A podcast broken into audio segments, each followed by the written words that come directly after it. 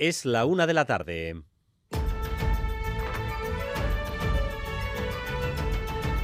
Crónica de Euskadi con Dani Álvarez.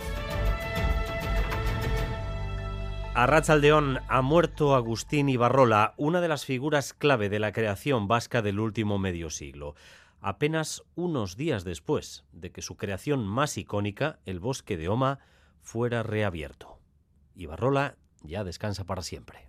Y los hijos de mis nietos serán los que jueguen aquí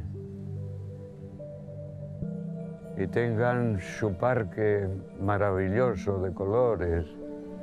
Ibarrola, artista multicolor, un activista por las libertades, primero militante antifranquista, después contra ETA. La muerte de Ibarrola supone también el final de una época y una generación de creadores. Galder Pérez, Arrachaldeón. Arrachaldeón, Dani, así es, era leyenda viva, el último que quedaba de aquel fundamental e inolvidable grupo de artistas con nombres como Teiza, Chillida, Néstor Basterrechea, Remigio Mendiburu y José Antonio Sistiaga, que fallecía también este año. Ibarrola participó en las principales escuelas artísticas de nuestro país, del Estado español y de Europa, como el Equipo 57, Gaur, Emen, Orain y Danok. Desde finales de los 40 hasta hoy en día es amplísima su carrera artística y sus obras pues forman parte de, de los museos y de la geografía vasca. Ibarrola ha dedicado toda su vida al arte y esa carrera Dani se ha prolongado pues hasta casi el día de su muerte, sin ir más lejos. Su hijo Irrinchi ayer mismo en la presentación de la exposición que le dedica a su padre el Museo de Durango, contaba que Ibarrola no había dejado de trabajar. Un, artista con 92, 93 años, es decir, él, está muy postrado ya en, en, el sofá, camina muy poco y, y, realmente el papel, él pide papel, exige papel y sigue trabajando y ahí tenéis unos ejemplos de lo que está haciendo últimamente. La inauguración estaba prevista para hoy, pero el Museo de Durango la ha suspendido evidentemente y ya mañana pues abrirá las puertas al público de esta póstuma y tan reciente exposición de Agustín Ibarrola a, a base de papel, papera, ardatz. Enseguida subrayamos lo esencial de su vida y su obra, pero además Pedro Sánchez ha prometido ya su cargo esta mañana y ahora ultima el nuevo organigrama de su nuevo gobierno. Suponemos que estará llamando a las nuevas ministras y ministros. Esta mañana en Boulevard ha estado Aitor Esteban.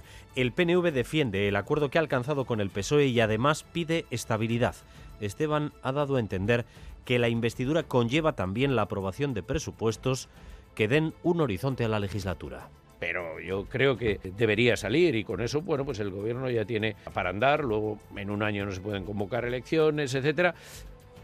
Un gobierno que va a tener que hacer frente a la movilización de la extrema derecha en las calles anoche con más incidentes eh, a pocos metros de la sede de Ferraz. Por cierto, que entre los partidos que están en la mayoría que apoya a Pedro Sánchez, el PNV y Junts ya trabajan en dos comisiones de investigación que los socialistas estarían dispuestos a aceptar.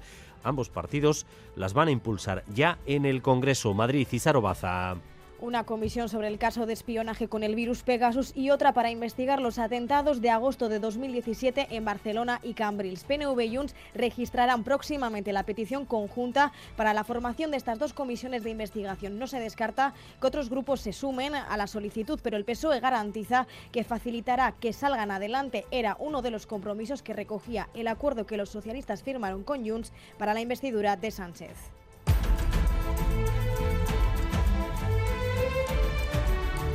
Susto en la escuela de Ascarza en Leioa. Un autobús escolar ha roto una canalización de gas a primera hora de la mañana y ha habido que confinar al alumnado. A esta hora la situación está controlada, pero todavía no se ha resuelto esa rotura. Xavier Madariaga, adelante. Sí, Arrachaldeón, la fuga se ha anulado rápido, pero los protocolos de seguridad han obligado a evacuar al alumnado a zona segura, al comedor. Allí han estado una media hora y a la urbanización contigua a la que pertenece el contador de gas dañado también se le ha pedido permanecer en sus casas con las persianas bajadas y todo cerrado. 8 y media, 9 menos cuarto. Hemos empezado a avisarnos los vecinos por WhatsApp porque estábamos oyendo un ruido como si fuera un chorro de agua, que en realidad era el chorro de gas que estaba expulsando el agujero que se ha formado por el golpe del autobús que salía del colegio de Ascarcha. Y a la vez hemos empezado a oír sirenas de policía, bomberos. A la urbanización todavía no ha vuelto el suministro de gas al colegio. Sí, el centro ha recuperado rápido su actividad y hace ya horas que vemos al alumnado disfrutar del patio. Lo están haciendo ahora mismo, algunos de ellos muy cerca de donde se ha producido la fuga sin ningún problema. Y ya tenemos el palmarés de Cinebi. Beyond the Other Shore, película de Singapur, ha ganado el gran premio en la sección de cortos del festival. En cuanto a la selección Cinebi First Film de óperas prima, el premio es para In the Rear View, documental que narra el tránsito de personas ucranianas tras la invasión rusa. Hay que destacar también que el premio del jurado joven de esta sección es para la directora vasca Tamara García Iglesias y su película Zarata. Habla Vanessa Fernández, la directora de Cinebi. Es que este año yo creo que la cosecha cinematográfica ha sido muy exitosa. Creo que la calidad de la programación, bien en los cortos, en las óperas prima o en todos los documentales, ha gustado mucho al público. Y qué decir ¿no? de la sección Berto Cobeguira dedicada al cine vasco, que aparte que ha sido muy exitosa, yo como directora estoy muy contenta con todo lo que hemos programado. Y vamos también con lo más destacado del deporte, con César Pérez de Gazolaz. Arracha el León, César. Arracha el Dani. Hoy vuelve Vasconia a jugar partido de Euroliga en Lyon, en Francia, y ante el Villerban, con el recuerdo reciente aún del partidazo en Vitoria de este miércoles ante el Barcelona. A las 8, Asbel, Basconia. Y en balomano, encuentro repleto también de alicientes esta tarde en Artaleco, en Irún, Vidasoa.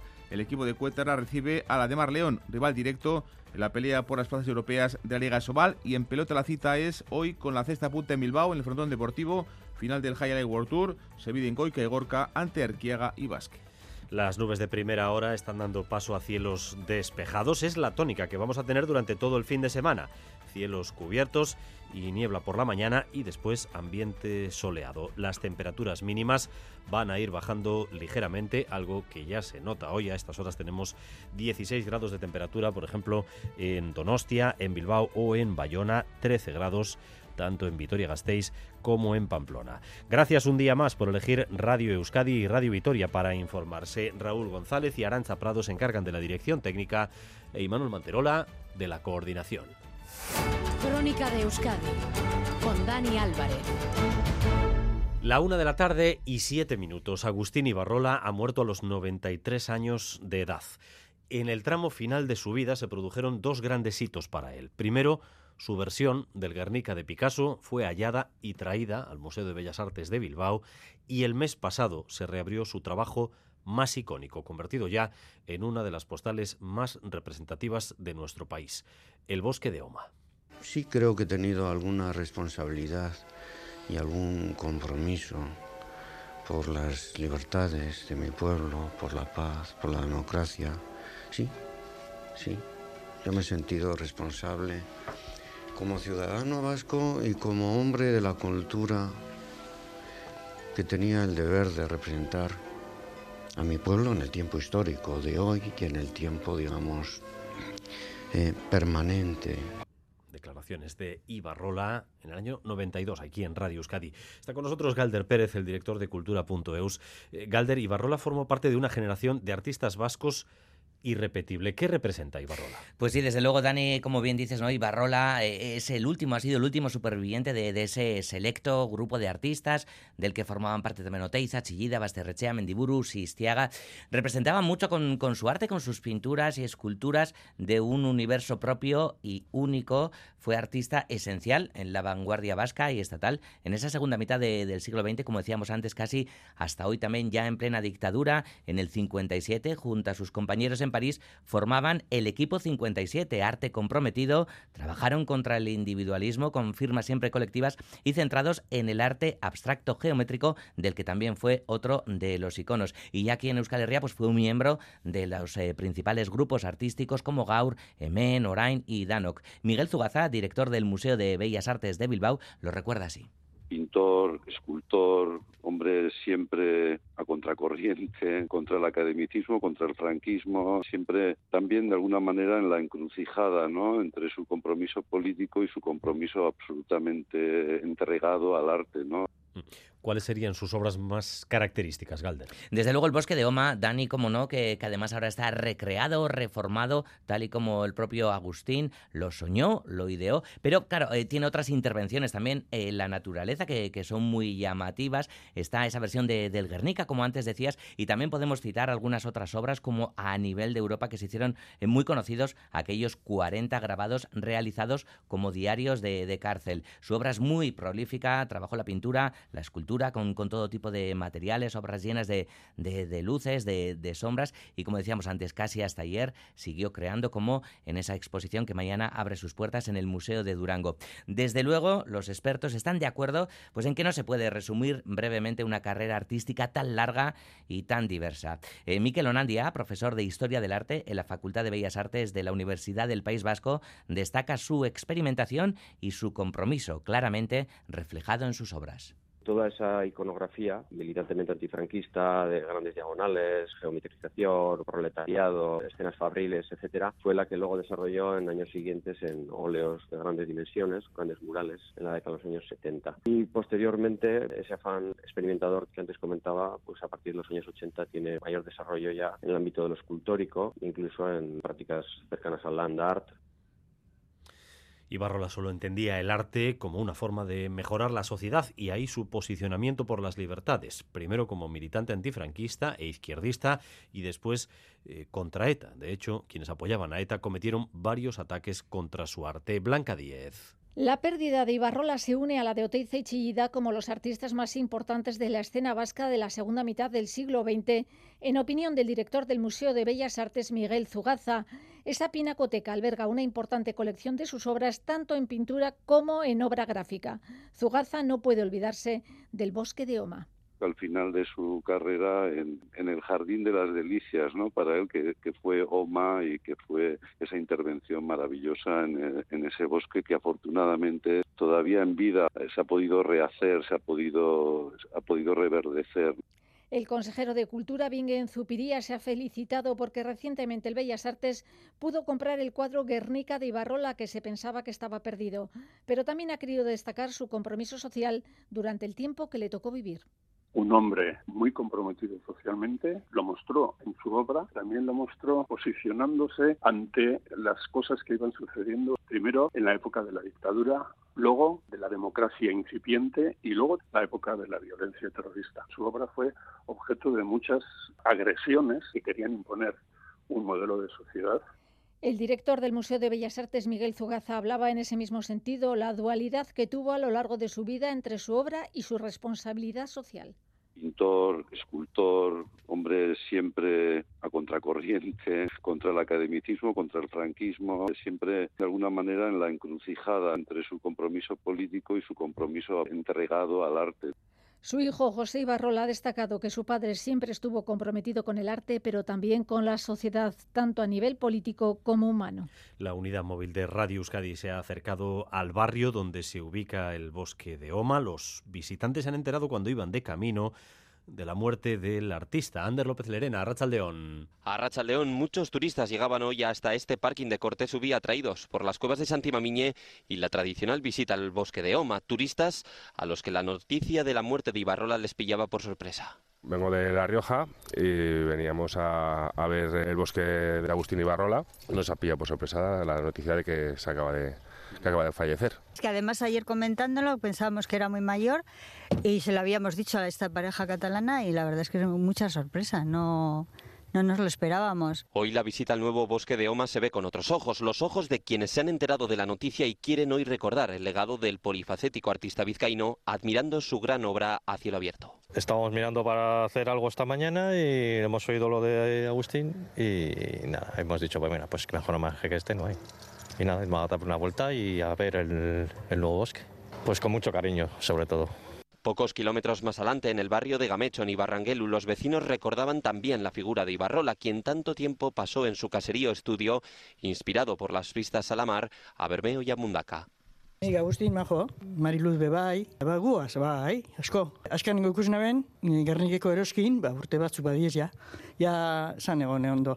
Gero tortzen da e, lagun baten semiet, darek esaten izin duzku, ba, ba, alita bil, baina ondo da hauta. Así suena hoy Urdaibai, hoy algo más apagada que ayer, con la pérdida de uno de los grandes del arte vasco. La una de la tarde y 14 minutos. Con la investidura de Pedro Sánchez hecha, los grupos de la mayoría que le apoyan se ponen en marcha para llenar de contenido estos cuatro años. El PNV defiende el acuerdo alcanzado con el PSOE y marca como prioridad que el gobierno sea estable. Sin estabilidad no puede haber decisiones políticas. Así lo ha sugerido esta mañana Aitor Esteban en Boulevard, al decir que el Ejecutivo necesita, antes que nada, por ejemplo, presupuestos y Sarobaza. Sí, el portavoz y el sale en el Congreso no esconde que la legislatura será complicada, pero confía en que los primeros presupuestos saldrán adelante y que esto será un primer paso para la durabilidad de la legislatura pero yo creo que debería salir y con eso, bueno, pues el gobierno ya tiene para andar, luego en un año no se pueden convocar elecciones, etcétera. Aitor Esteban espera que Sánchez cumpla con los compromisos con el autogobierno futuro, aunque reprochaba a Bildu ellos tendrán sus razones de dar eh, cheques en blanco, ¿no? Yo lo que sí, eh, lo que sí he dicho en muchas ocasiones es que a veces nos hemos sentido solos en la defensa del autogobierno. Entre tanto, el, entre tanto, el portavoz sigue sin desvelar qué le ofreció Feijó a cambio del apoyo de los cinco diputados del PNV. Son meras especulaciones y además con poca imaginación. Y a pesar de que Feijó insiste que el PP era mejor opción para el PNV que el PSOE, Esteban saca pecho de su acuerdo con los socialistas. Creo que era el mejor acuerdo eh, que se podía hacer. En un acuerdo en el que es necesario Vox, el PNV no va a entrar. Recalca por enésima vez que no hay ecuación posible que incluya al mismo tiempo a PNV y a Vox. Lo cierto es que esos partidos que van a apoyar al gobierno de coalición entre el PSOE y sumar seis formaciones empiezan a moverse en diferentes temas para llenar de contenido este primer tramo de la legislatura. Por ejemplo, Junts y el propio PNV están ultimando la solicitud de dos comisiones de investigación que estarían pactadas con los socialistas, Isaro. Eso es, PNV y Junts registrarán conjuntamente dos peticiones de comisión de investigación en el Congreso. La primera de ellas para esclarecer los hechos acontecidos en los atentados del 17 de septiembre de 2017 en Barcelona y Cambrils. Y la otra sobre el caso Cataluña, el caso de espionaje con Pegasus. Estas peticiones de comisiones de investigación deben estar como mínimo firmadas por dos grupos. El plan inicial, como decimos, es que la petición sea firmada por PNV y por Junts, pero no se descarta que otras formaciones se sumen a la solicitud. El PSOE va a facilitar que estas dos comisiones salgan adelante. Así lo recoge el acuerdo suscrito entre socialistas y Junts para la investidura de Sánchez. Por cierto, Dani, Esquerra, Junts, Bildu, PNV, Bénega y Sumar han registrado un escrito aquí en el Congreso para que la ley de amnistía se tramite por el procedimiento de urgencia. Estos grupos no firmaron la ley, pero ahora se unen al PSOE para pedir que se tramite por la vía de urgencia. Además, el Partido Popular sigue eh, con la mirada puesta en el papel del Partido Nacionalista Vasco en esta nueva legislatura. Aitor Esteban no ha querido desvelar, como contaba Izaro, eh, qué le ofreció o qué les ofreció eh, Alberto Núñez Feijó para que no apoyaran a Pedro Sánchez y Feijó en el debate de investidura de Sánchez volvió a señalar al PNV y esta vez lo ha vuelto a hacer otro de los integrantes de su ejecutiva, Elías Bendodo tradición en el País Vasco, de Dios y leyes viejas, ¿no? Era el lema del PNV, ahora es un partido progresista y de izquierda. Pues yo creo que el PNV debe decírselo claramente a todos los vascos Partido Popular, señalando constantemente también al PNV. Por cierto, en el Parlamento Vasco esta mañana, en el Pleno de Control al Gobierno, ha vuelto a salir en un par de ocasiones en debates relacionados con la investidura, con la amnistía o, por ejemplo, con el reconocimiento mm, nacional vasco. Hay iglesia. la ley de amnistía abre oportunidades para la cuestión nacional vasca, incluso abre la puerta a un referéndum o consulta, aunque Íñigo Urcullu no lo ha llegado a mencionar. Lo ha explicado así abre una nueva vía, dado que se ha asentado en la idea de que lo que no está prohibido es posible y si es de aplicación a la amnistía, debe ser de aplicación también a una mirada más profunda. Se abre una vía para el reconocimiento efectivo de la plurinacionalidad del Estado o también la apertura de nuevos cauces de expresión a las voluntades sociales mayoritarias en relación al futuro político de nuestro país. Hacía esa reflexión en respuesta a una pregunta de la parlamentaria de Vox que considera al PNV cómplice de este atropello, decía, contra el sistema democrático y Urcullu le reprocha que la democracia y la convivencia están más amenazadas por la reacción de la extrema derecha que por la ley. También en relación al reconocimiento de la nación vasca, la parlamentaria de Euskal Herria Bildu Cortajarena instaba a llegar a un acuerdo primero aquí en el Parlamento antes de abrir el debate en el Estado, un acuerdo de país a lo que Urcullu le pedía que no finjan apostar por la bilateralidad. Herri bezala egin behar dugula estatu espainiorrari ezer planteatu aurretik ea zu bat zatozen nazio auziari erantzun alizateko prozesua herri bezala abiatu beharrarekin. Hemos defendido siempre la vía de la bilateralidad. La he defendido siempre. Ustedes no, aunque quieran mostrar otra cara. Y es que en el plan político de Sortu, argumenta Urcuyu, se habla de obligar a los estados y de la vía unilateral. Sánchez ha prometido su cargo esta mañana y ahora mismo está ultimando el nuevo organigrama de su gobierno. Suponemos que estas pueden ser las horas en las que está llamando a las personas que va a designar como nuevos ministros y ministras. ¿Se sabe algo, Izaro? Pues Sánchez ya prometió la Constitución ante el rey Felipe VI. Prometo, por mi conciencia y honor, cumplir fielmente las obligaciones del cargo de presidente del Gobierno, con lealtad al Rey y guardar y hacer guardar la Constitución como norma fundamental del Estado, así como mantener el secreto de las deliberaciones del Consejo de Ministros y de Ministras. Tras la promesa ante el rey y la publicación del resultado de la investidura en el BOE, ahora toca configurar el gobierno. Sánchez se reunirá con Yolanda Díaz hoy para ir matizando el reparto de carteras. Parece que se reducirán el número de ministerios y a partir de ahí vuelve la discreción a las filas del gobierno de coalición. Nadie da pistas. María Jesús Montero en Telecinco. Para nada el presidente ha trasladado todavía cuál es su idea de conformación de este nuevo ejecutivo. Los perfiles más políticos parece que se quedan, entre ellos la propia María Jesús Montero, Félix Bolaños o Teresa Rivera. Podría haber también nuevas caras socialistas en el Ejecutivo, como Antonio Hernando, Óscar Puente, Yolanda Díaz repetirá vicepresidencia y quiere otras cuatro carteras más para su formación. Resuenan nombres como Sira Rego, Ernest Urtasun, Mónica García o Nacho Álvarez entre las filas de Somar. Quedan fuera, como ya es conocido, Yone Belarra, Irene Montero y Alberto Garzón. Pero hasta ahora todos son especulaciones. Conoceremos la formación del nuevo Ejecutivo este fin de semana.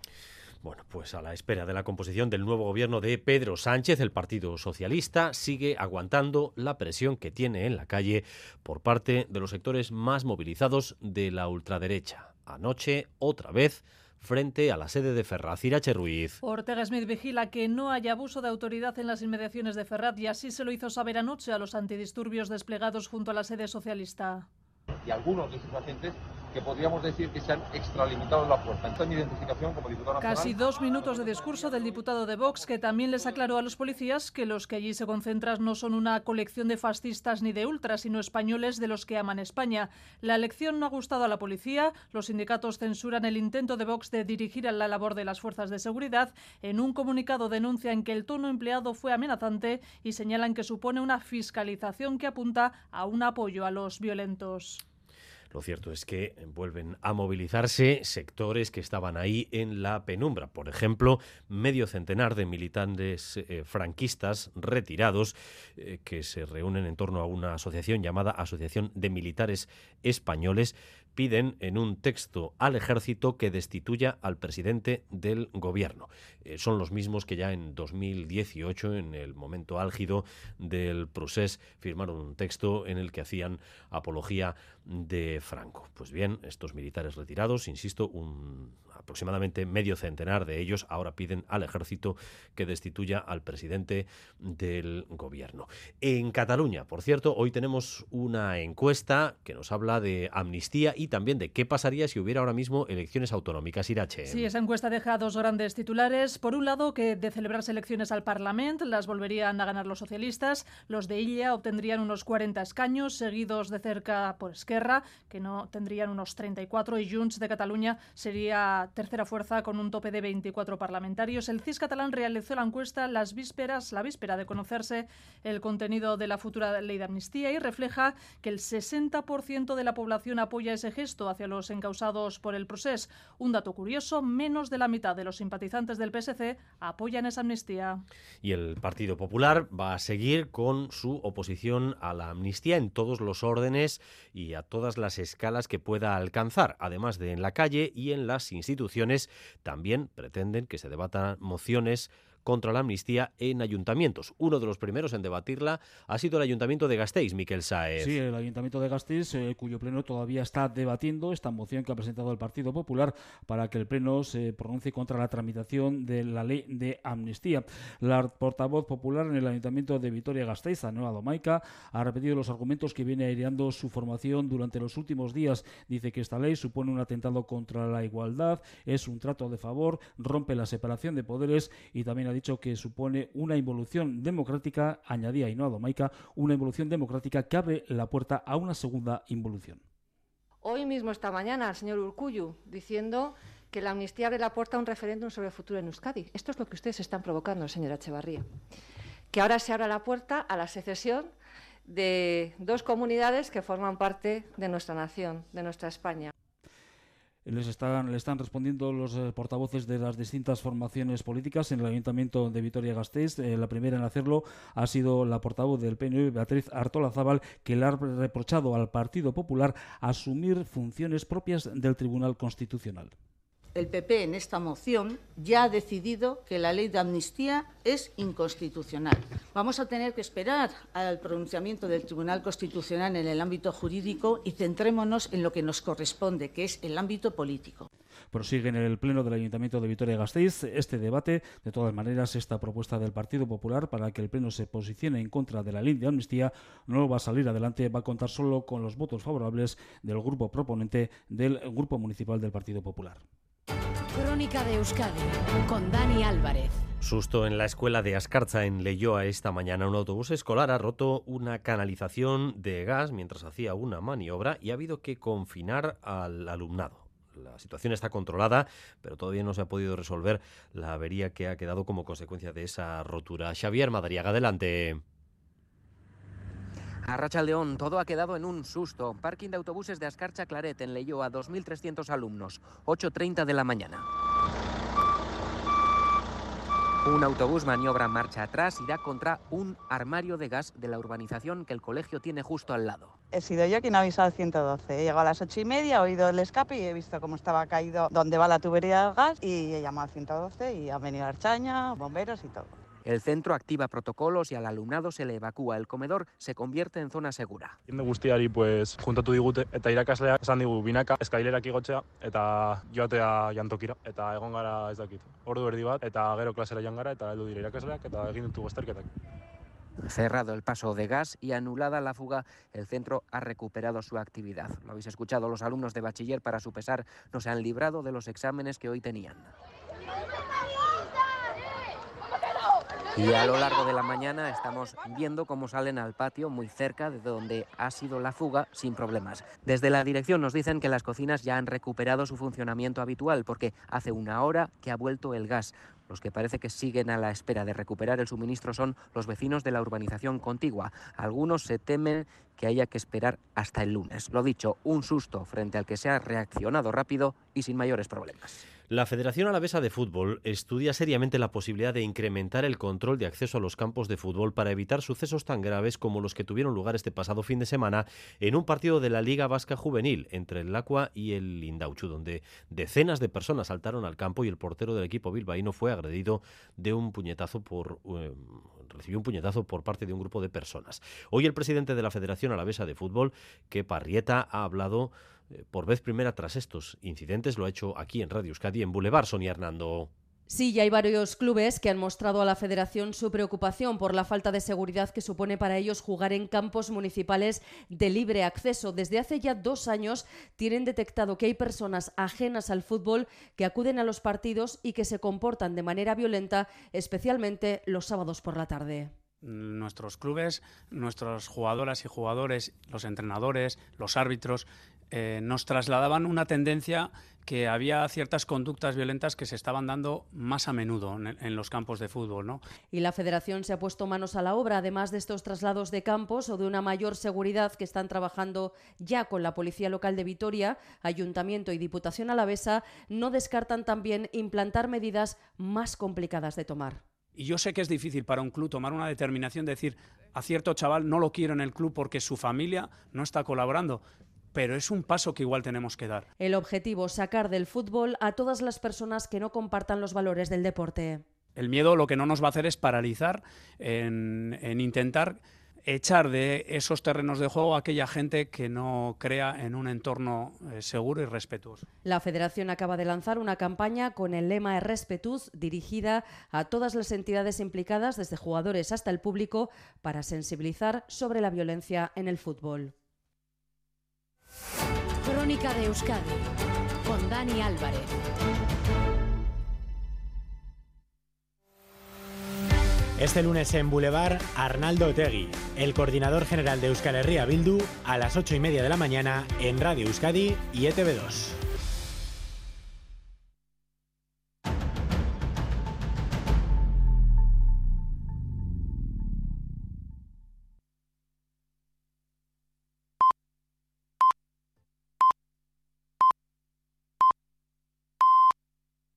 La una y media de la tarde seguimos en Crónica de Euskadi.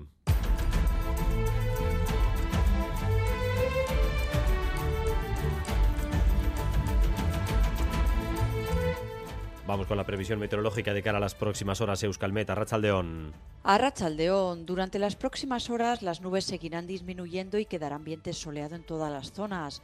El cielo no quedará despejado del todo, aparecerán algunas nubes altas finas, pero el ambiente será claro. En cuanto a las temperaturas, serán suaves y se moverán entre los 16 y los 18 grados y el fin de semana se presenta estable, soleado y más templado.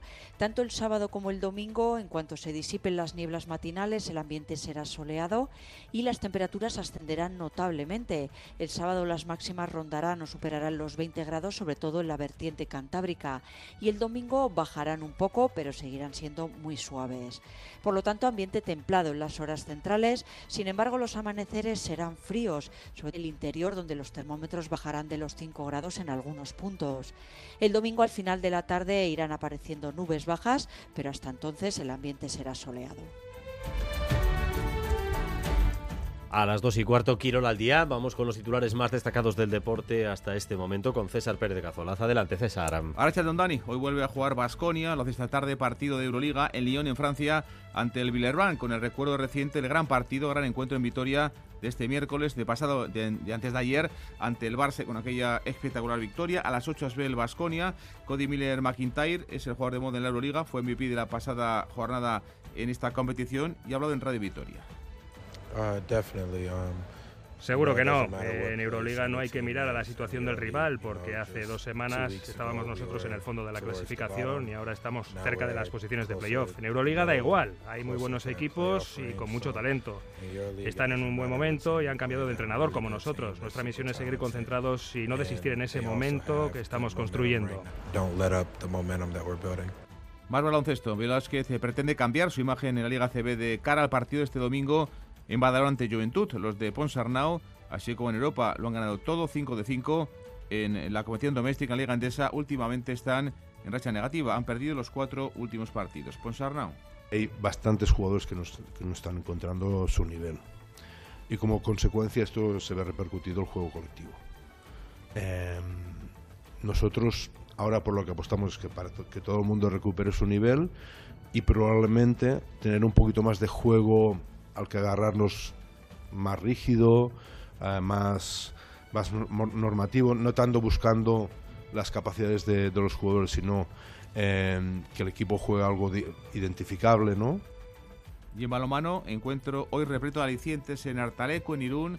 Vidasoa, el equipo Irundarra, recibe a la de Mar León, el equipo de Danilo Cadenas, un rival directo en la pelea por las plazas europeas en la Liga Sobal. Cuétara, técnico de Vidasoa, habla así sobre el rival de esta tarde-noche en Irún, la de Mar de León plato fuerte, partidos muy, muy disputados, muy luchados, muy entretenidos y bueno, pues un gran rival que ahora está quizás en su mejor momento. Yo creo que junto con Granollers pueden ser los dos equipos más en forma ahora mismo de, la liga. Lo que pasa que bueno, esto a medida que pasan partidos pues va cambiando. Pero yo creo que ahora mismo puede ser, repito, Granollers y Ademar los dos equipos más en forma. encontraremos la mejor versión de la Ademar.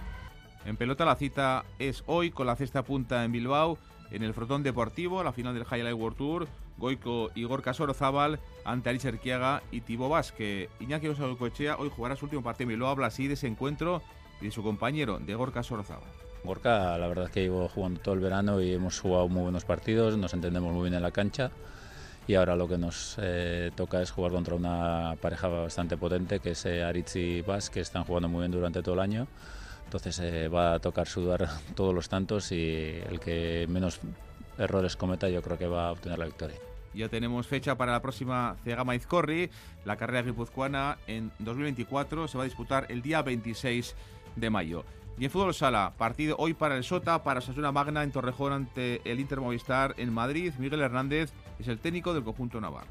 Una cancha complicadísima, con un equipo histórico y bueno, una cancha en la que gusta jugar, en la que el jugador se motiva de manera especial y vamos a intentar hacer nuestro partido.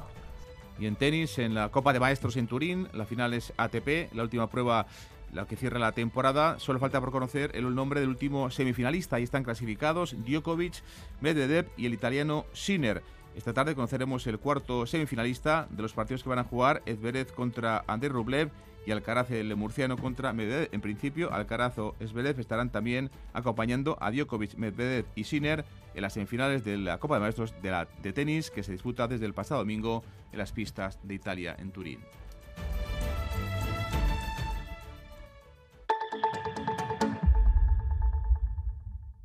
Comemos el viernes, salimos el viernes, quedamos el viernes, viene el viernes, cumple el viernes.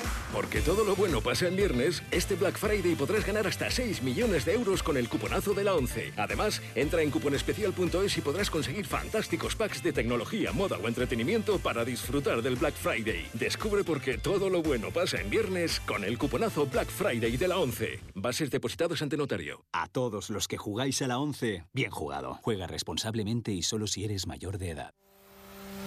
Este domingo en Crónica de Euskadi fin de semana entrevista al consejero de Seguridad y viceleendacari del Gobierno vasco, Josué Ercoreca. Será a partir de las ocho y media en Radio Euskadi. La una de la tarde y 36 minutos. Continuamos en esta crónica de Euskadi con más noticias y más información en directo para ustedes hasta las dos y cuarto. Lo más destacado de este viernes, día 17 de noviembre, el día en el que se ha apagado definitivamente la voz de uno de nuestros artistas más notables, de Agustín Ibarrola. Sí creo que he tenido alguna responsabilidad y algún compromiso por las libertades de mi pueblo, por la paz, por la democracia. Sí, sí, yo me he sentido responsable como ciudadano vasco y como hombre de la cultura que tenía el deber de representar a mi pueblo en el tiempo histórico de hoy y en el tiempo, digamos, eh, permanente desde que les adelantábamos la noticia, eso de las 9 de la mañana, aquí en Radio Euskadi, se han sucedido las reacciones y las muestras de pesar por esta pérdida que supone también el final de una época, era el último de una generación irrepetible. Joana Sánchez. Agustín Ibarrola continuará viviendo a través de sus obras. El bosque de Oma es la más emblemática, pero no la única, recordaba el consejero de Cultura Bing en Zubiría. Eh, me alegro especialmente de una adquisición que hizo el Museo de Bellas Artes de Bilbao hace unos pocos años con la adquisición del Guernica de Ibarrola, pero recuerdo también un buen número de obras importantes suyas que están, por ejemplo, en el Museo Artium de Vitoria. Artista comprometido socialmente, recordaba a la portavoz de la Diputación Foral de Vizcaya, Leisuria Rizabalaga, y es que utilizó el arte para hacer crítica del franquismo y también del terrorismo. Denis Ichaso, delegado del Gobierno en Euskadi nos ha enseñado a mirar el mundo desde su perspectiva, una perspectiva muy particular, incluso mágica, siempre desde una base o desde un trasfondo crítico, crítico de lo negativo que ocurre a su alrededor y de lo que está ocurriendo en, en la sociedad. Cuando más ha sido amenazada nuestra convivencia, Agustín Ibarrola dio la cara y se, y se enfrentó a la barbarie terrorista siempre con la palabra, con el pensamiento, con la reflexión y la cultura por bandera. Con él muere una generación que vivía a caballo entre sus ideales políticos y el arte. Miguel Zugaza, director del Bellas Artes de Bilbao escultor, hombre siempre a contracorriente, contra el academicismo, contra el franquismo, la encrucijada ¿no? entre su compromiso político y su compromiso absolutamente entregado al arte. Capilla ardiente por Agustín Ibarrola mañana sábado en el tanatorio de la Plaza del Gas de Bilbao. Y mientras tanto, hoy ya ha prometido su cargo Pedro Sánchez ante el rey Felipe VI y estamos en las horas de impasse hasta que se empiece a conocer la composición, el organigrama de su nuevo gobierno. Algo ya sabemos, porque alguno ha hablado más de la cuenta eh, sobre quiénes podrían ser eh, los ministros y ministras del lado de Sumar. Un nombre parece ya confirmado. Isaro Baza. Sí, Sánchez y Díaz hoy se reúnen para matizar el reparto de carteras. De momento son todo encuestas, especulaciones, pero el portavoz de Izquierda Unida, eh, Enrique Santiago, acaba de adelantar esto. Eh, Izquierda Unida ya ha decidido, en caso de que le corresponda a un ministerio, ya ha decidido eh, que será la compañera Sira Rego la que ocupe ese ministerio. Pues ya lo escucháis, irá Rego desde Izquierda Unida. Sumar quiere cinco ministerios, uno para Díaz y otras cuatro carteras más. Veremos cómo hace Díaz el reparto, porque recordemos que dentro de Sumar hay más de una decena de partidos. Saldremos de dudas este mismo fin de semana. Sira Rego de Izquierda Unida, segura en la quiniela de nuevas ministras en el gobierno de Pedro Sánchez, lo ha dicho Enrique Santiago, uno de los portavoces de Izquierda Unida uno de los elementos novedosos esta nueva legislatura es que eh, dentro de lo que antes era Unidas Podemos se ha dado la vuelta a la tortilla. Antes en Unidas Podemos IU era la parte minoritaria de la coalición. Ahora que Sumar está liderada por Yolanda Díaz, que viene del Partido Comunista, y de Izquierda Unida. Por lo tanto, ahora es Izquierda Unida quien lleva la voz cantante ahí. Y por tanto, eh, van a ser ellas y ellos quienes eh, determinen los nombres de los ministros, al menos en las carteras más influyentes eh, que vaya a gestionar la parte de sumar en el gobierno. Seguimos con más asuntos, vamos a tribunales porque en la audiencia de Guipúzcoa ya se ha constituido el jurado popular en el juicio por la muerte de Santi Coca, el joven donostiarra que recibió una paliza en abril de 2019 a la salida de una discoteca de la capital. A las puertas del juzgado se ha pronunciado el abogado de la familia que confía en obtener una sentencia condenatoria, informa Aloña Veraza. A las nueve y media de la mañana ha arrancado la constitución del jurado popular. Tras más de cuatro años de espera y varios contratiempos, la familia afronta con ganas el juicio y espera comprensión y sentido común. Eduardo Ruiz de Renchun, abogado de la familia. Comprensión, empatía, que se analicen las pruebas con rigor, sentido común, no hay que pedirle ninguna complejidad y que dicten ese veredicto de culpabilidad y luego ya sea el magistrado quien imponga la pena que correspondería. El juicio comenzará el lunes con la declaración del hermano de la víctima. Habrá 46 testigos, 20 de ellos herzañas y 25 peritos y en el banquillo se sentarán cinco de los seis acusados, ya que uno permanece huido. El letrado espera que esa ausencia no afecte en el dictamen. Bueno, espero que no afecte. Realmente se va a juzgar a cinco personas. Supongo que en todas las pruebas saldrá referencias a él, pero el jurado se tiene que abstraer de eso y bueno, yo creo que la labor del magistrado presidente es muy importante para que sepan abstraerse de esa, de esa ausencia y dicten sentencia sobre los cinco que hoy son acusados. La Fiscalía solicita una indemnización de 350.000 euros para la familia de Santicoca, mientras que la acusación particular eleva esa cifra a 1.300.000 euros y pide 20 años de prisión para los seis inculpados. En cambio, el Ayuntamiento de Donostia, como acusación popular, reclama 15 años de prisión para los cinco procesados y 20 para el joven fugado, a quien se le atribuye haber propinado a la víctima la última y brutal patada en la cabeza cuando la víctima ya había perdido el conocimiento. Abrimos línea de nuevo con el Parlamento Vasco porque allí, esta mañana, por sorpresa, hemos sabido eh, que algunas de las personas que están huyendo de la franja de Gaza han sido acogidas, al menos temporalmente, aquí en nuestro país. Ahí no hay iglesia. Sí, son concretamente 26 personas hispano-palestinas que desde las seis y media de la mañana están en Euskadi. Son cuatro familias y hay 13 menores o jóvenes. Todos están bien, aunque necesitan descansar. Jonan Fernández, secretario general de Transición Social.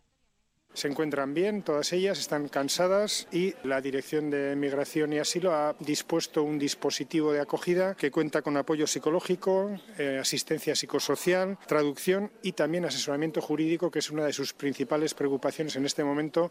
Todos ellos llegaron ayer del Cairo a Torrejón de Ardoz y, como decimos, 26 están en Euskadi, aunque en situación de provisionalidad puede que no todos se queden aquí definitivamente. En la economía, Cuchabank ha anunciado que pretende reforzar su papel inversor en las empresas después de años en los que ha puesto el foco en otros ámbitos de su actividad. Lo ha anunciado hoy el presidente de la entidad en un desayuno de trabajo junto con Adegui, en el que los empresarios de Guipúzcoa han mostrado su malestar por los nuevos impuestos y la percepción negativa que existe hacia su labor. Anegoñi.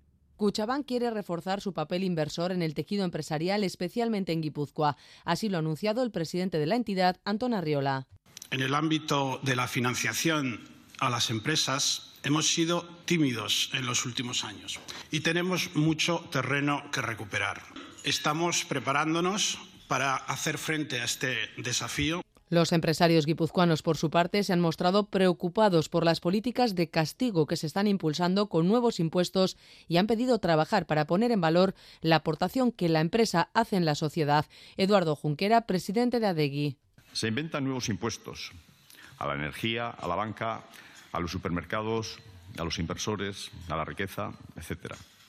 Así como con una legislación intrusiva con cada vez mayores requerimientos en todos los ámbitos. La diputada de Desarrollo Económico de Guipúzcoa, Anne Insausti, se ha comprometido a trabajar para que la Administración sea más ágil y competitiva. Hay cierta burocracia que nos viene inferida, pero hay otra que también nosotros podemos actuar sobre ella. ¿no? Tenemos ciertas normativas que podemos nosotros llevar a.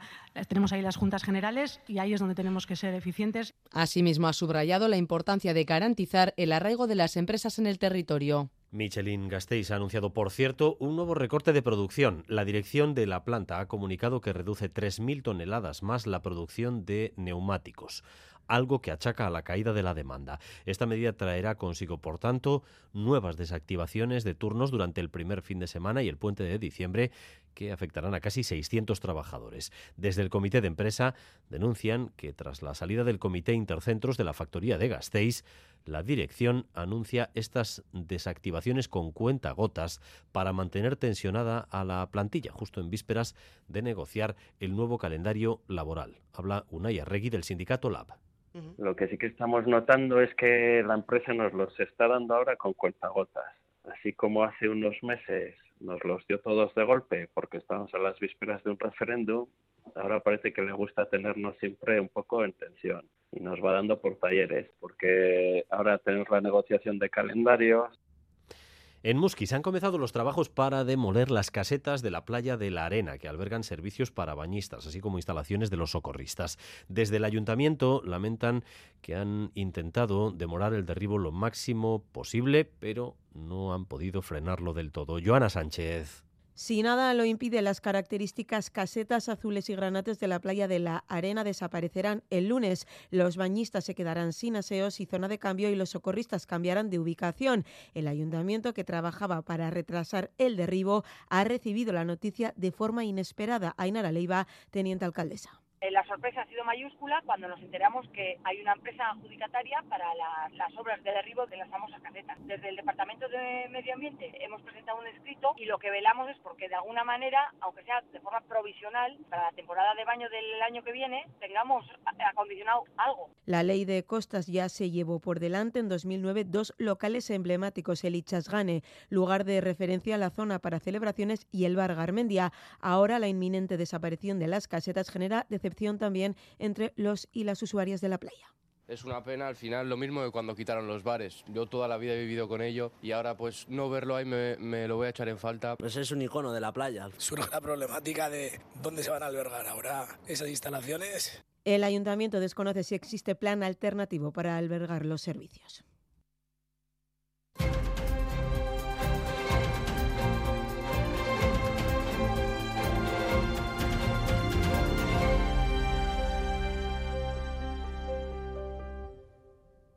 La una de la tarde y 47 minutos. Además, el Ayuntamiento de Gasteiz ha rechazado paralizar el proyecto del laberinto vegetal en las campas de Olarizu, tal y como reclamaba la plataforma SOS Olarizu. Este colectivo vecinal, durante su turno popular en el Pleno, ha reprochado al gobierno municipal imponer un proyecto que va a tener impacto medioambiental y social. Este grupo de personas se oponen a ese proyecto que, por tanto, sigue adelante el laberinto vegetal en las campas de Olarizu. Miquel Sí, la plataforma SOS Solarizu ha acudido al Pleno con el aval de las 6.000 firmas que ha recogido en contra de la construcción de un laberinto vegetal en las campas de Olarizu, un proyecto presupuestado en medio millón de euros que, según denuncia este colectivo, está dirigido al turismo y que da la espalda a la ciudadanía y al, al degradar un espacio natural muy concurrido. Mila Bisaires, portavoz.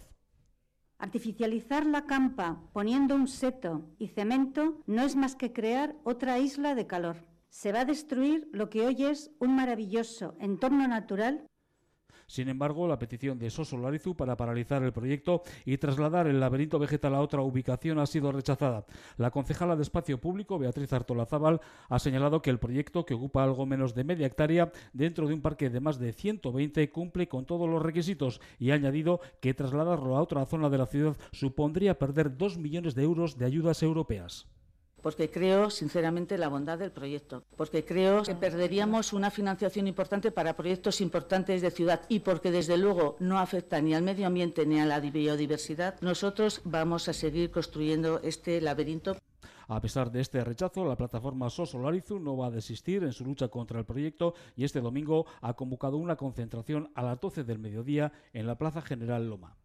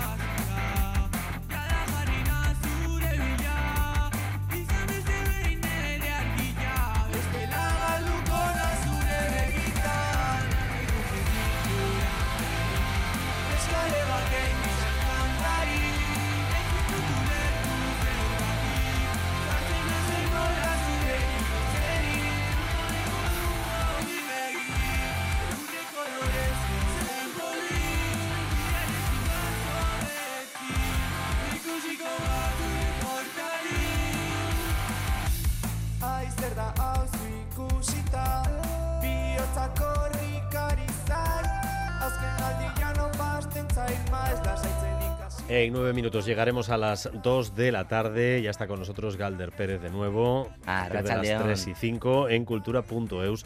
Eh, Galder, como comentábamos antes, la actualidad hoy está centrada en la muerte de Agustín Ibarrola. Pero hay más. Sí, claro que hay más, Dani. Bueno, después hablaremos largo y tendido, como no, de, de Agustín Ibarrola, pero hay más en, en, cultura. Y ayer, fíjate, ayer era un día grande para la música en nuestro pueblo y se dio un momento tan chulo como este. Silibito Records! Silibito Records! 2008ko gaztea maketa lehiaketako irabazleak dira, gure epaimaiak aukeratuta, lehenak eh, taulara igotzen, eta azkenak geisten sariarekin gainera, haupaz zuek,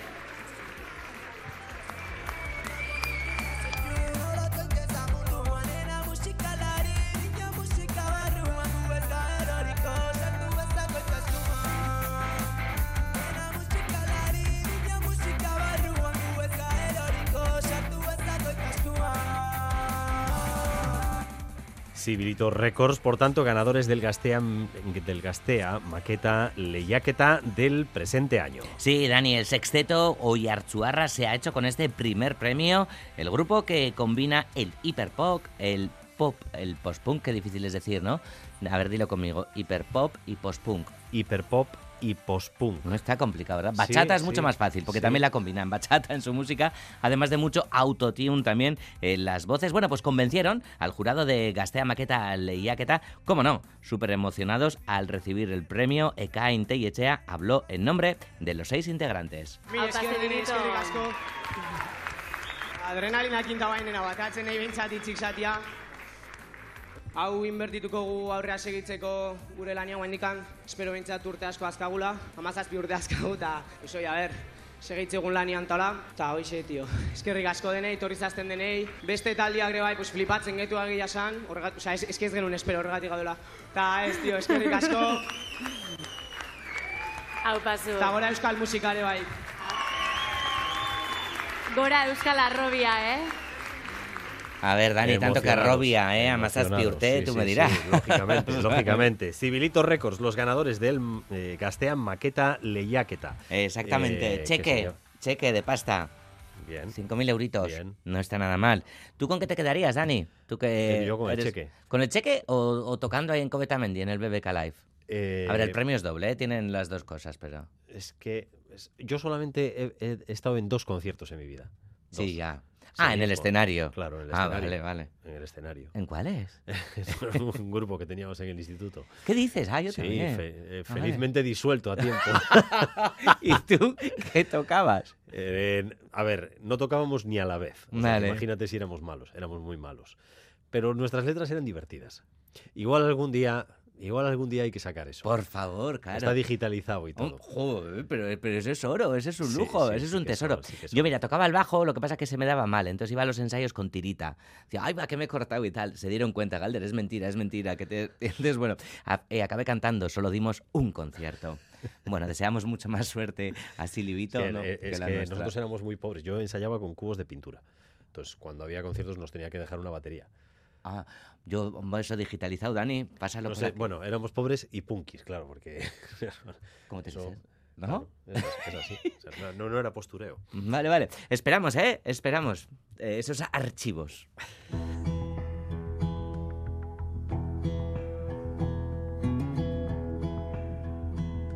I'm alone in the middle of the road. I sit in the middle of the road and I sing my song and I sing my song.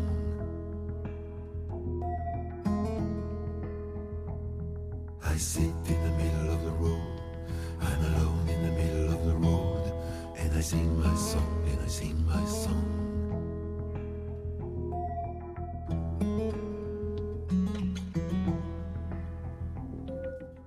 Y Cinebi, el Festival de Corto y Documental de Bilbao, ha otorgado, como decíamos antes, sus premios en las secciones oficiales a películas llegadas desde Singapur y desde Ucrania. Sí, en Beyond the Other Shore eh, se aborda con un hermoso lirismo el duelo de un hombre que ha visto cómo un allegado fallecía. Es el trabajo de fin de grado de dos jovencísimos cineastas, pues que estaban, que no se lo creían hoy en la lectura del palmarés. En los cortos vascos, Itziar Lemans se impone con Shimino a película veraniega sobre una joven que comienza a trabajar de niñera en una casa burguesa. En la sección de largometrajes, ópera prima, In the Review de Maciej Jamela se impone con su crónica documental en Ucrania y el tránsito de las personas que huyen de la guerra. Destacar que Sarata de la guipuzcoana Tamara García Iglesias, que se había colado en las propuestas de la sección oficial, se ha llevado el premio del jurado joven. Vamos a escuchar a Esti Urresola, que ha sido jurado de la sección de cortos, explicando por qué han elegido Beyond the Other Shore. Nos impresionó la ejecución técnica y formal mm, brillante, mm, exquisita, muy sensual de, de la puesta en escena para hablar de un tema tan complejo y tan profundo como es el duelo, la pérdida de, de un ser querido y con una poesía y con una elegancia que sorprende para ser uno de los primeros trabajos de estos directores.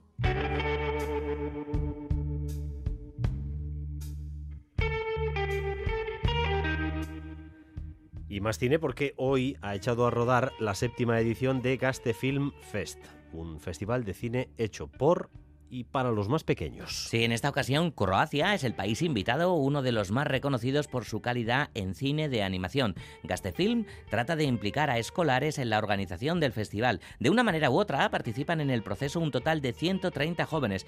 Lo hacen como programadores, dobladores y demás. Gastefilm ofrece proyecciones que transmiten valores positivos. Este año ha sido un poquitín más ambicioso que en ediciones anteriores y ha ampliado su parrilla de actividades durante 10 días para este festival. La sección oficial contará con más largometrajes, además lo explica Elena González, codirectora del festival. Dentro de, estas eh, películas, de estos largometrajes que van a estar compitiendo, este año hemos aumentado a seis la cifra. Vamos poco a poco intentando que el festival coja cuerpo y que coja fuerza y una de las apuestas es esta, ¿no? cada vez ofrecer un poco más de contenidos y más películas que compitan de gran calidad. Las vamos a dividir en dos franjas, unas eh, van a ir para la franja de plus seis años y otras a partir de ocho años.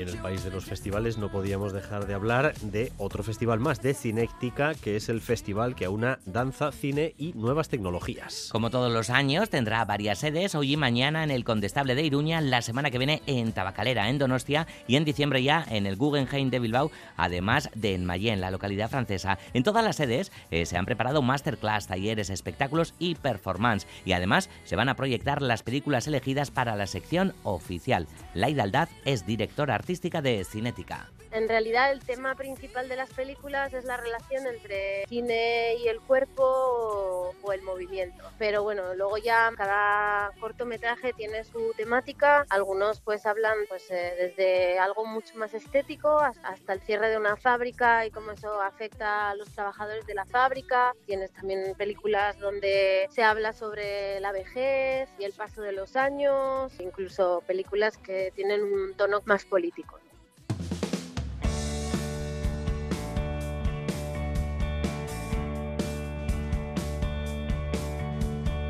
Entra el sol por la ventana. Creo que Y esta voz me suena. Sí, Nos suena. Nos suena, nos suena súper. Llega desde Granada, súper reconocible la voz de Jota de Los Planetas. Mañana estará en el Teatro Arriaga de Bilbao como epílogo de, de Cinevi, que este año ha tenido muy presente al Donostierra Zulueta. Y es que Jota ha hecho plena pausa un disco en el que trabaja las películas de Zulueta. Él se ha visto las pelis, los cortometrajes, Arrebato, como no, y con cada una de las piezas ha compuesto una canción y mañana lo presenta en Arriaga. Pero antes se viene aquí a cultura.eus esta tarde. Y Elena Sancho, la soprano de Elixir de Amore. Grandes voces hoy, hay que darle volumen a la radio. A partir de las 3 y 5. Gerarte Galder. Hasta Euron, Dani.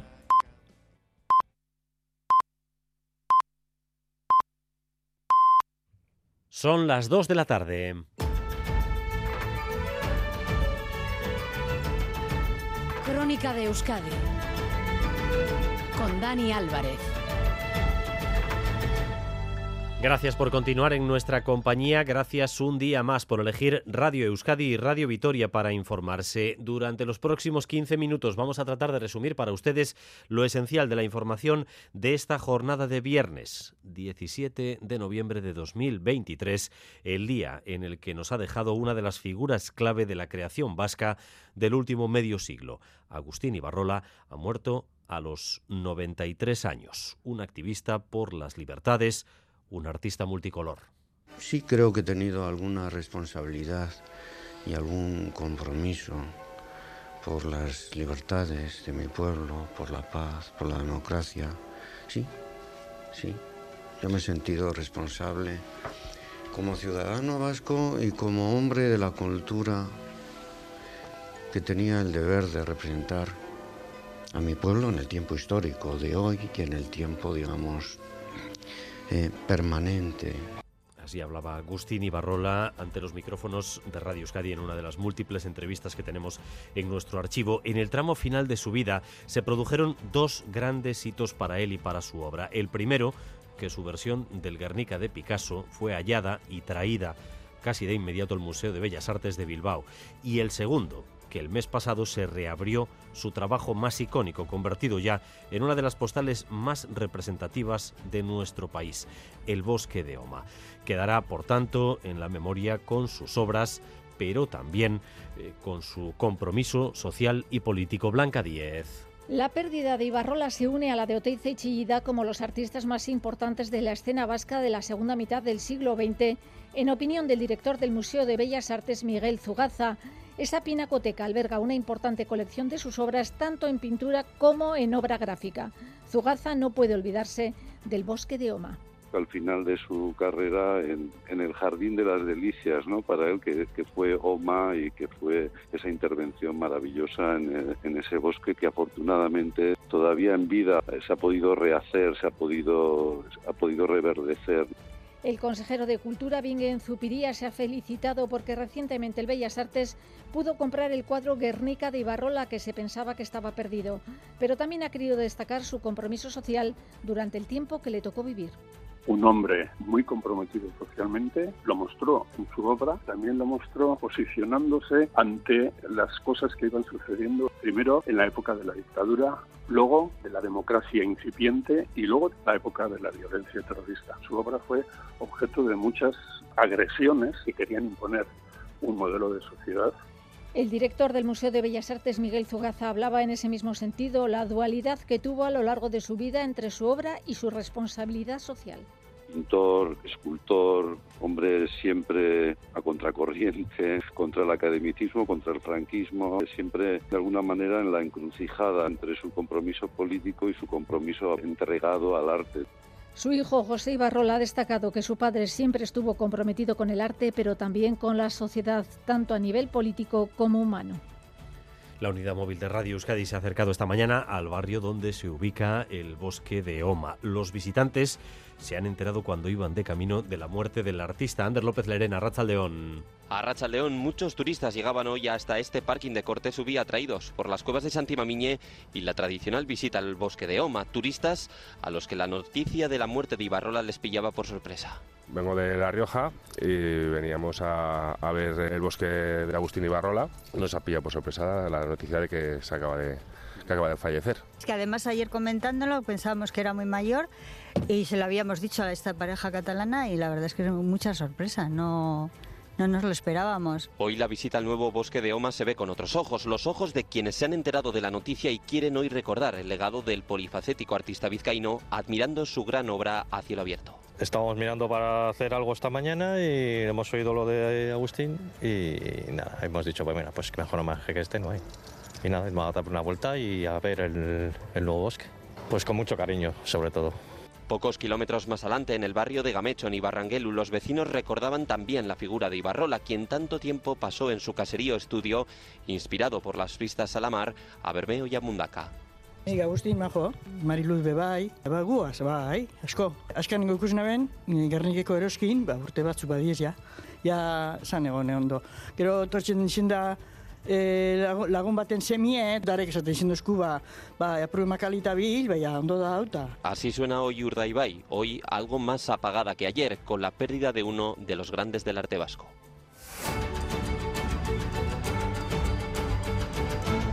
Dos de la tarde y cinco minutos. Pedro Sánchez ha prometido su cargo esta mañana ante el rey Felipe VI y en estos momentos se está ultimando el nuevo organigrama de su gobierno. Podemos dar por seguro ya algún nombre eh, que va a estar presente en el próximo Consejo de Ministros gracias a que eh, uno de los portavoces de Sumar se ha ido de la lengua, Isaro Baza. Sí, prometido su cargo, Sánchez se reunirá con Yolanda Díaz hoy mismo para ir matizando el reparto de carteras. Parece que se reducirán el número de ministerios. Desde el Gobierno aún así evitan dar pistas. María Jesús Montero en Telecinco. Para nada el presidente ha trasladado todavía cuál es su idea de conformación de este nuevo Ejecutivo. Los perfiles más políticos parece que se quedan, entre ellos la propia ministra María Jesús Montero, Félix Bolaños o Teresa Rivera. Podría haber también nuevas caras socialistas en el Ejecutivo, como Antonio Hernando u Óscar Puente. Yolanda Díaz repetirá vicepresidencia y quiere otras cuatro carteras más para su formación. Resonan nombres como Ernest Urtasun, Mónica García, Nacho Álvarez o Sira Rego entre las filas de Sumar. De hecho, Enrique Santiago desde Izquierda Unida se ha adelantado al anuncio. Eh, Izquierda Unida ya ha decidido en caso de que le corresponda un ministerio, ya ha decidido eh, que será la compañera Sira Rego la que ocupe ese ministerio. Dentro de Sumar hay más de una decena de partidos, por lo que Díaz deberá decidir quién se queda con asiento en la Moncloa y quién no. Por lo pronto parece que la vicepresidenta ha decidido prescindir de las ministras de Podemos, Belarra y Montero. Sea como fuere, conoceremos la formación del nuevo Ejecutivo este mismo fin de semana. Esta mañana en Boulevard ha estado Aitor Esteban. El PNV defiende el acuerdo que ha alcanzado con el PSOE y además pide estabilidad. Esteban ha dado a entender que la investidura conlleva también la aprobación de presupuestos para darle un horizonte a esta legislatura. Isaro. Sí, el portavoz Yelchal en el Congreso no esconde que la legislatura será complicada, pero confía en que los primeros presupuestos saldrán adelante y que esto será un primer paso para la durabilidad de la legislatura. pero yo creo que debería salir y con eso, bueno, pues el gobierno ya tiene para andar, luego en un año no se pueden convocar elecciones, etcétera. Aitor Esteban espera que Sánchez cumpla con los compromisos con el autogobierno futuro, aunque reprochaba a Bildu Ellos tendrán sus razones de dar eh, cheques en blanco, ¿no? Yo lo que sí, eh, lo que sí he dicho en muchas ocasiones es que a veces nos hemos sentido solos en la defensa del autogobierno. Eso es así. Entre tanto, el portavoz sigue sin desvelar que le ofreció Feijó a cambio del apoyo de los cinco diputados del PNV. Son meras especulaciones y además con poca imaginación. Y a pesar de que Feijó insiste que el PP era mejor opción para el PNV que el PSOE, Esteban saca pecho de su acuerdo con los socialistas. Creo que era el mejor acuerdo eh, que se podía hacer. En un acuerdo en el que es necesario Vox, el PNV no va a entrar. Recalca por enésima vez que no hay ecuación posible que incluya al mismo tiempo a PNV y a Vox. Los partidos que apoyan a Pedro Sánchez, que apoyan al nuevo gobierno, están moviéndose además para darle también contenido político a estos primeros momentos de la legislatura. De hecho, en torno a la ley de amnistía y a algunas comisiones, eh, tenemos eh, novedades, comisiones que el PNV y Junts estarían impulsando eh, y que tendrían ya atadas con los socialistas. Eso es, PNV y Junts registrarán conjuntamente dos peticiones de comisión de investigación en el Congreso. La primera de ellas para esclarecer los hechos acontecidos en los atentados de de septiembre de 2017 en Barcelona y Cambrils y la otra sobre el caso Cataluña. No se descarta además que otros grupos se sumen a la solicitud. El PSOE va a facilitar que estas dos comisiones salgan adelante, así lo recoge el acuerdo suscrito entre los socialistas y Junts. Por cierto, Esquerra, Junts, Bildu, PNV, Benega y Sumar han registrado un escrito para que la ley de amnistía se tramite por el procedimiento de urgencia, uniéndose así a la petición del PSOE. En Madrid, eh, lo vemos cada noche, los ultras están con el turbo puesto. De nuevo, anoche ante Ferraz, eh, protestas, incidentes, actitudes amenazantes frente a los antidisturbios y eso no es lo único. Ya empiezan a salir de la penumbra incluso militares retirados que piden al ejército que destituya al presidente del gobierno, Irache Ruiz. Son medio centenar de militares franquistas retirados los que firman un texto, tres antiguos generales de división, cuatro generales de brigada, 23 coroneles o siete comandantes. Le piden al ejército que directamente destituya a Pedro Sánchez. Es algo así como un golpe de Estado velado, pero al estar todos jubilados, ninguno de ellos está sujeto al régimen disciplinario de las Fuerzas Armadas. Los antiguos cargos les exigen a los responsables de la defensa del orden constitucional, dicen el cese del presidente del gobierno y la inmediata convocatoria de elecciones. No solo eso, además tachan al presidente del Constitucional de magistrado con dudosos antecedentes de neutralidad por sus procedimientos para la integración de una organización terrorista como partido político. Este manifiesto golpista sigue recabando apoyos. Medio centenar de militares franquistas retirados piden al ejército que destituya a Pedro Sánchez. Así está ahora mismo la ultraderecha. Seguimos adelante. Hoy ha habido un susto importante a primera hora de la mañana en la escuela de Ascarza, en Leyoa, porque un autobús escolar, mientras maniobraba, ha roto una canalización de gas. Ha habido que confinar en esos primeros momentos al alumnado. A esta hora la situación está controlada, pero la rotura no se ha resuelto del todo. Xavier Madariaga, adelante. A Rachaldeón, parking de autobuses de Ascarcha Claret en a 2.300 alumnos, 8.30 de la mañana. Un autobús maniobra marcha atrás y da contra un armario de gas de la urbanización que el colegio tiene justo al lado. He llegado a las ocho y media, he oído el escape y he visto cómo estaba caído donde va la tubería del gas y he llamado al 112 y han venido Archaña, bomberos y todo. El centro activa protocolos y al alumnado se le evacúa. El comedor se convierte en zona segura. Egon gara ez dakit, ordu erdi bat, eta gero klasera joan gara, eta heldu dira irakasleak, eta egin ditugu azterketak. Cerrado el paso de gas y anulada la fuga, el centro ha recuperado su actividad. Lo habéis escuchado, los alumnos de bachiller, para su pesar, no se han librado de los exámenes que hoy tenían. Y a lo largo de la mañana estamos viendo cómo salen al patio muy cerca de donde ha sido la fuga sin problemas. Desde la dirección nos dicen que las cocinas ya han recuperado su funcionamiento habitual porque ha vuelto el gas. Los que parece que siguen a la espera de recuperar el suministro son los vecinos de la urbanización contigua. Lo dicho, un susto frente al que se ha reaccionado rápido y sin mayores problemas.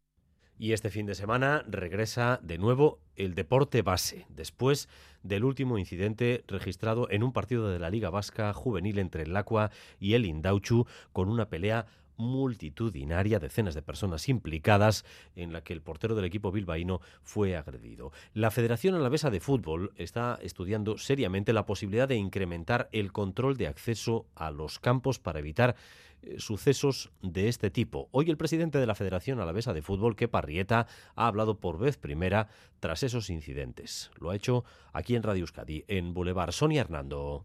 Sí, ya hay varios clubes que han mostrado a la federación su preocupación por la falta de seguridad que supone para ellos jugar en campos municipales de libre acceso. Desde hace ya dos años tienen detectado que hay personas ajenas al fútbol que acuden a los partidos y que se comportan de manera violenta, especialmente los sábados por la tarde nuestros clubes, nuestras jugadoras y jugadores, los entrenadores, los árbitros, eh, nos trasladaban una tendencia que había ciertas conductas violentas que se estaban dando más a menudo en, los campos de fútbol. ¿no? Y la federación se ha puesto manos a la obra, además de estos traslados de campos o de una mayor seguridad que están trabajando ya con la Policía Local de Vitoria, Ayuntamiento y Diputación Alavesa, no descartan también implantar medidas más complicadas de tomar. Y yo sé que es difícil para un club tomar una determinación de decir a cierto chaval no lo quiero en el club porque su familia no está colaborando. Pero es un paso que igual tenemos que dar. El objetivo, sacar del fútbol a todas las personas que no compartan los valores del deporte. El miedo lo que no nos va a hacer es paralizar en, en intentar echar de esos terrenos de juego a aquella gente que no crea en un entorno eh, seguro y respetuoso. La Federación acaba de lanzar una campaña con el lema Respetus dirigida a todas las entidades implicadas, desde jugadores hasta el público, para sensibilizar sobre la violencia en el fútbol.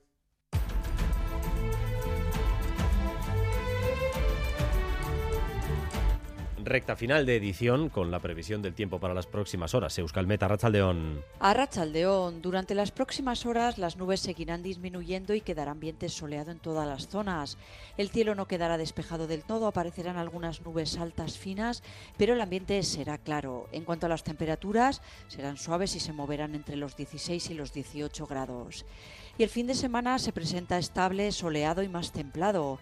Tanto el sábado como el domingo, en cuanto se disipen las nieblas matinales, el ambiente será soleado y las temperaturas ascenderán notablemente. El sábado las máximas rondarán o superarán los 20 grados, sobre todo en la vertiente cantábrica, y el domingo bajarán un poco, pero seguirán siendo muy suaves.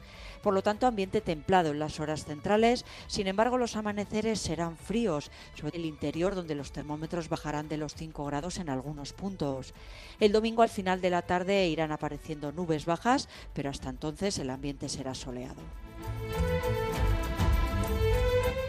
Hasta aquí esta crónica de Euskadi hora y cuarto de información en directo para ustedes. Información que continúa en Radio Euskadi cada hora en punto y a partir de las 7 en Gambara. Hoy con John Fernández Moore y Miriam Duque. Raúl González y Arancha Prado han estado en la dirección técnica y Manuel Manterola en la coordinación. Besterik zaindu Crónica de Euskadi con Dani Álvarez.